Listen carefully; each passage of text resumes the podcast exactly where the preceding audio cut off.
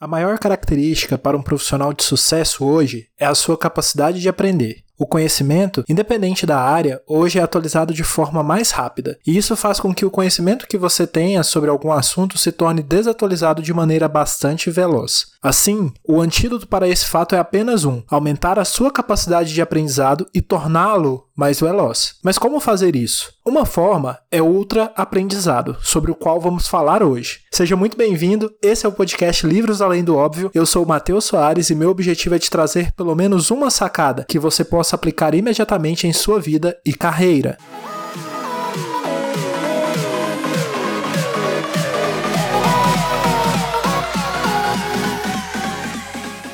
O livro que serviu de base para o aprofundamento desse episódio é Ultra Aprendizado, de Scott Young. O livro, com seu grande apelo prático e direto, se tornou rapidamente um best-seller. E devo te adiantar que ele, de fato, te apresenta reflexões válidas sobre o processo de aprendizado. Um cuidado importante é que você não busque esse livro como um grande referencial científico sobre o tema. Ele é, em essência, um livro de autodesenvolvimento ou de autoajuda, como você quiser chamar. Ou seja, Espere bastante exemplos práticos e conectados com o dia a dia e também com cases de pessoas que aplicaram o ultra-aprendizado em algum projeto importante para si, inclusive sendo o caso do próprio autor. Desde o estudo direcionado a uma hard skill ou uma habilidade técnica, como desenvolvimento e programação, e indo até o estudo de línguas e de temas como oratória, os exemplos apresentados são bastante amplos em termos de aplicação. Quero te trazer o seu primeiro contato com esse livro, direcionando exatamente o que vai ser mais relevante para você neste momento. O conteúdo ficou tão completo que eu precisei dividir esse episódio em dois. Já te explico melhor sobre isso. Vamos lá?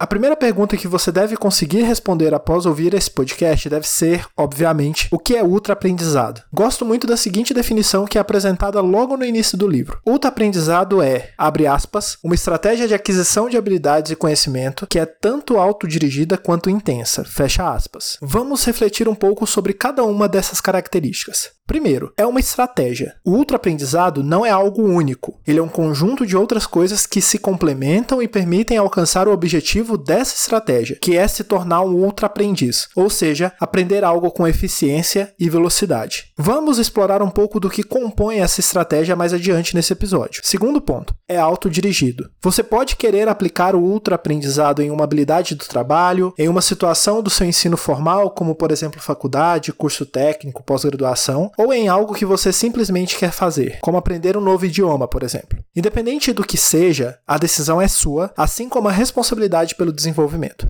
Ainda que envolva uma situação formal, com alguém te liderando no processo, o ultra-aprendizado precisa acontecer de forma autodirigida, ou seja, você no comando total desse processo. Por fim, é intenso. E é intenso mesmo, em vários sentidos. Faz parte da estratégia de ultra-aprendizado, por exemplo, dedicar um tempo para planejar como será seu desenvolvimento e aprendizado. Outra coisa bastante intensa é a questão de se expor de forma direta a situações que podem ajudar a desenvolver a habilidade definida. Os processos de estudo, reflexão e prática são feitos de forma a fazer com que você sinta que esteja de verdade evoluindo. E isso envolve se expor a situações que podem ser desconfortáveis, exatamente por conta dessa intensidade. Além dessas características que são apresentadas pelo autor, te convido agora a ir além do óbvio comigo. Te trago mais duas características que são fundamentais para que você possa aplicar essa estratégia da melhor forma. Primeiro, esteja aberto a testar. Ainda que você tenha concepções e crenças em torno de algumas coisas sobre si, deixe-as de lado para ser um ultra aprendiz. E esqueça tudo que é externo a uma única coisa. Eu quero e preciso aprender sobre tal assunto. Pronto. É apenas isso que você precisa ter em mente. Não importa se você é talentoso ou não para tal assunto, se você já tem tendências naturais para aquela habilidade, enfim, não importa nada mesmo. Defina a habilidade que você quer desenvolver e teste tudo. Todas as formas de aprender, lendo, escutando, assistindo vídeos, ensinando os outros, gravando os vídeos, todos os detalhes do seu processo de aprendizado, enfim, esteja aberto a testar. Mesmo que você tenha uma crença que te diga, isso não é o melhor para você. Teste pode ser que você se surpreenda. Segundo, registre tudo. Depois que você se permitiu testar diferentes formas e situações de aprendizado, registre os resultados. Por exemplo, o que funcionou melhor para você? Ler ou ver vídeos, escutar e anotar ou focar totalmente na aula, fazer mapas mentais ou simples resumos. Registre também os sequestros que sua mente tenta fazer contigo. Sequestros são aqueles momentos em que te bate uma insegurança, que você pensa em desistir, que você se sente desconfortável ou que sua atenção simplesmente é, é capturada para outra coisa. Enfim, registre suas características como um aprendiz. Agora que você está preparado, entendendo as principais características, vamos aos principais pontos que compõem essa estratégia. Prepare-se para anotar. Eles são nove. Eu vou falá-los em sequência e em seguida vamos aprofundar nos três primeiros princípios. Os outros seis serão tema do próximo episódio desse podcast. Os princípios são meta-aprendizagem, foco, prática direta, repetição, recuperação, feedback, retenção, intuição e experimentação.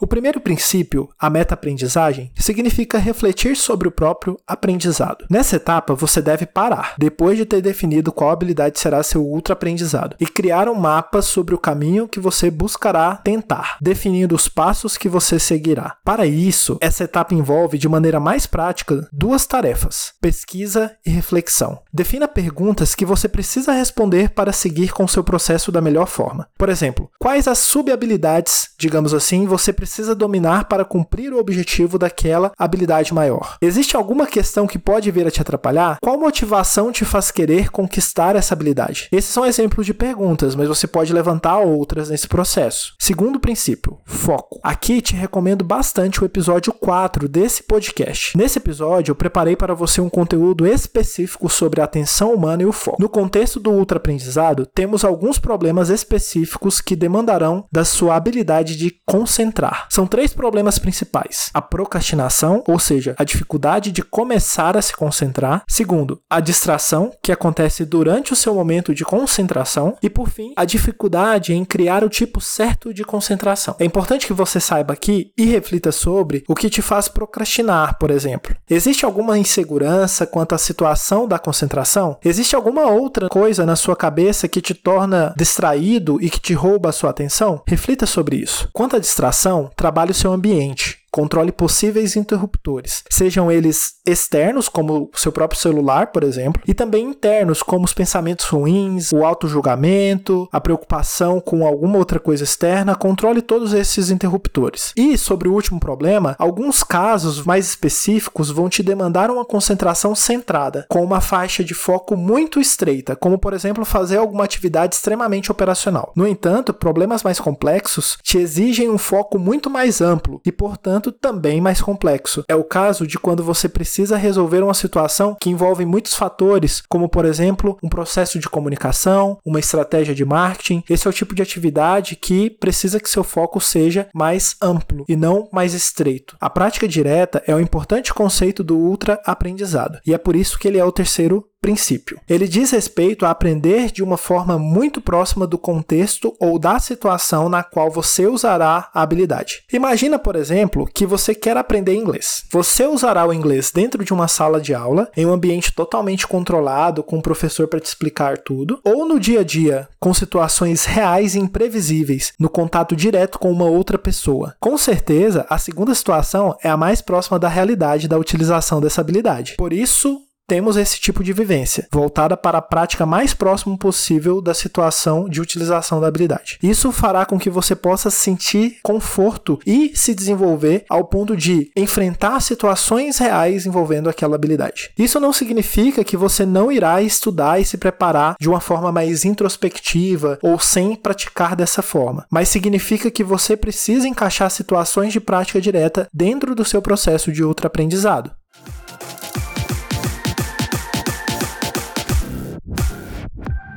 E esses são os três primeiros princípios do ultra-aprendizado. Eu te faço um convite. Reflita durante essa semana sobre algumas habilidades e defina uma delas para que você possa aplicar o ultra-aprendizado. Durante essa semana, comece a desenhar o seu mapa para um plano de 60 dias para desenvolver essa habilidade. Faça algumas breves pesquisas, procure algumas pessoas que dominem essa habilidade e faça algumas perguntas sobre ela para aprofundar o seu entendimento em torno dessa habilidade. Assista vídeos e leia alguns breves artigos. Depois, defina seus passos para esse período e esteja aqui comigo no próximo episódio para finalizarmos os princípios dessa importante estratégia.